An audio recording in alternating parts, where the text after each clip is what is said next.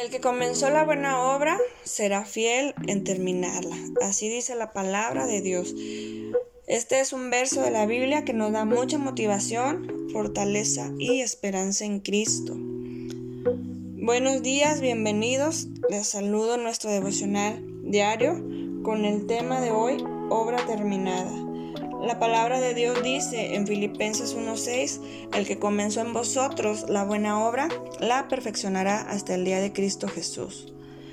El apóstol Pablo en esta carta se dirige a los filipenses y comienza dando gracias a Dios por cada creyente. Les hace saber del gran afecto que les tiene y de las oraciones que hace por ellos.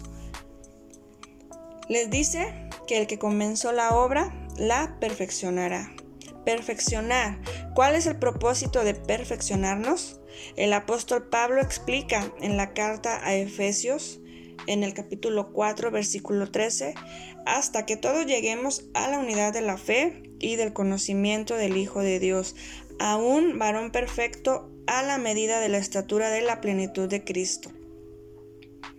Es muy importante llegar a distinguir entre las cosas que agradan a Dios y las que no, aceptando el bien y rechazando el mal. Un verdadero discípulo de Cristo no se dejará engañar por las cosas que el enemigo presente a su vida. Un verdadero discípulo de Cristo no tendrá un pie dentro y uno fuera, no estarán las cosas de Dios y le llamarán también la atención las cosas del mundo.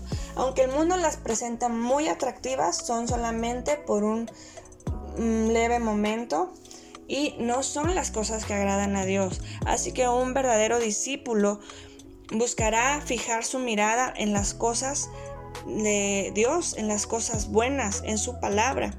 Un discípulo de Cristo quiere que Dios cumpla su propósito en Él porque ese es su anhelo constante. Y para ello debemos también hacer nuestra parte, dirigiéndonos por los principios bíblicos que nos lleven a un puerto seguro, que aprendamos a distinguir entre una mentira y tantas verdades, que no seamos arrastrados por las falsas doctrinas, que seamos santos porque su palabra dice que Él es santo, mansos y humildes de corazón, pero sagaces, y que seamos a imagen y semejanza del Hijo de Dios. También que busquemos servir a Dios y ser sal y luz en el mundo, y sobre todo que aprendamos a ser dignos representantes de Jesucristo, dando el mensaje de salvación, también a través de nuestros frutos. Salmos 138, 8 dice, Jehová cumplirá su propósito en mí. Tu misericordia, oh Jehová, es para siempre. No desampares la obra de tus manos. El apóstol Pablo era un hombre de carácter y confianza en Dios, que le había dado sabiduría y eh, Pablo amaba servir a Dios, tanto que se describe como un soldado de Jesucristo. Y en esa obediencia a Dios y su amor por los filipenses, Pablo continuó instruyéndolos. Filipenses 2, 12 al 16 les dice, Por tanto, amados míos, como siempre habéis obedecido, no como en mi presencia solamente, sino mucho más ahora en mi ausencia, ocupaos en vuestra salvación con temor y temblor, porque Dios es el que en vosotros produce así el querer como el hacer por su buena voluntad. Hacer todo esto sin murmuraciones y contiendas, para que seáis irreprensibles y sencillos, hijos de Dios, sin mancha en medio de una generación maligna y perversa, en medio de la cual resplandecéis en el mundo, asidos de la palabra de vida para que en el día de Cristo yo pueda gloriarme de que no he corrido en vano ni en vano he trabajado. En resumen, la confianza de Pablo era por el fruto que demostraban los filipenses y los exhorta incluso a esos fructíferos filipenses a sostenerse en la palabra, lo cual a su vez significa que había una posibilidad, a pesar de toda esa seguridad de Pablo, de que no lo hicieran, y en tal caso su labor habría sido en vano. Hoy quiero invitarles a permanecer en los caminos de Dios, a que atesoremos lo que Cristo ha hecho en nosotros y por nosotros.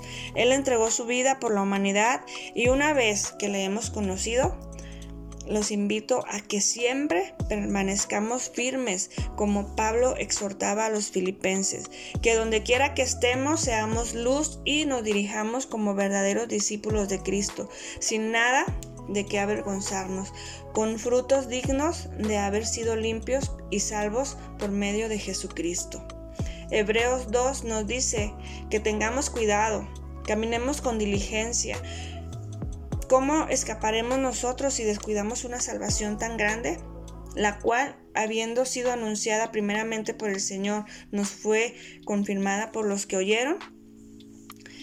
Si en este día estás agradecido de haber encontrado a Jesús en tu vida, díselo. En esta mañana, y si tú quieres decirle hoy, si no has experimentado su amor, yo te invito a que vengas al arrepentimiento y recibas a Jesús en tu corazón. Él vino al mundo a dar su vida por la humanidad. Y es por Él que nosotros vivimos y estamos agradecidos. Él dio su vida en rescate por la nuestra. Y ahí encontramos la salvación. Si tú no has conocido a Jesucristo, si no lo has experimentado, hoy es un buen día. Hoy es el día de salvación. Y si tú ya has experimentado a Cristo en tu vida, yo te animo, como lo hizo el apóstol Pablo a los filipenses, te animo a permanecer fiel a Dios en sus caminos. Así que en esta mañana, antes de despedirme, Vamos a hacer una oración y decirle a Dios, gracias Señor por tu amor y tu misericordia en nuestra vida. Gracias por haber llegado a nuestra vida, por permitirnos conocerte. Te doy gracias Dios por lo que has hecho en cada uno de nosotros. Ayúdanos a permanecer fieles, Señor, a ti a permanecer obedientes a tu palabra, a tu consejo de cada día, a poner nuestra mirada siempre en ti y que nos ayudes a no caer, Señor, en las cosas que el mundo presenta, a no desviar nuestra mirada de ti y a hacerte fieles, mi Dios, en todo momento. En el nombre de Jesús, amén. Me despido de ustedes, les deseo que Dios siga haciendo en sus vidas, que Él siga siendo el primer amor en ustedes cada día, que sea el primer lugar eh, representado en su corazón y en su vida siempre. Y como siempre, cada mañana les digo que tengan un bendecido día.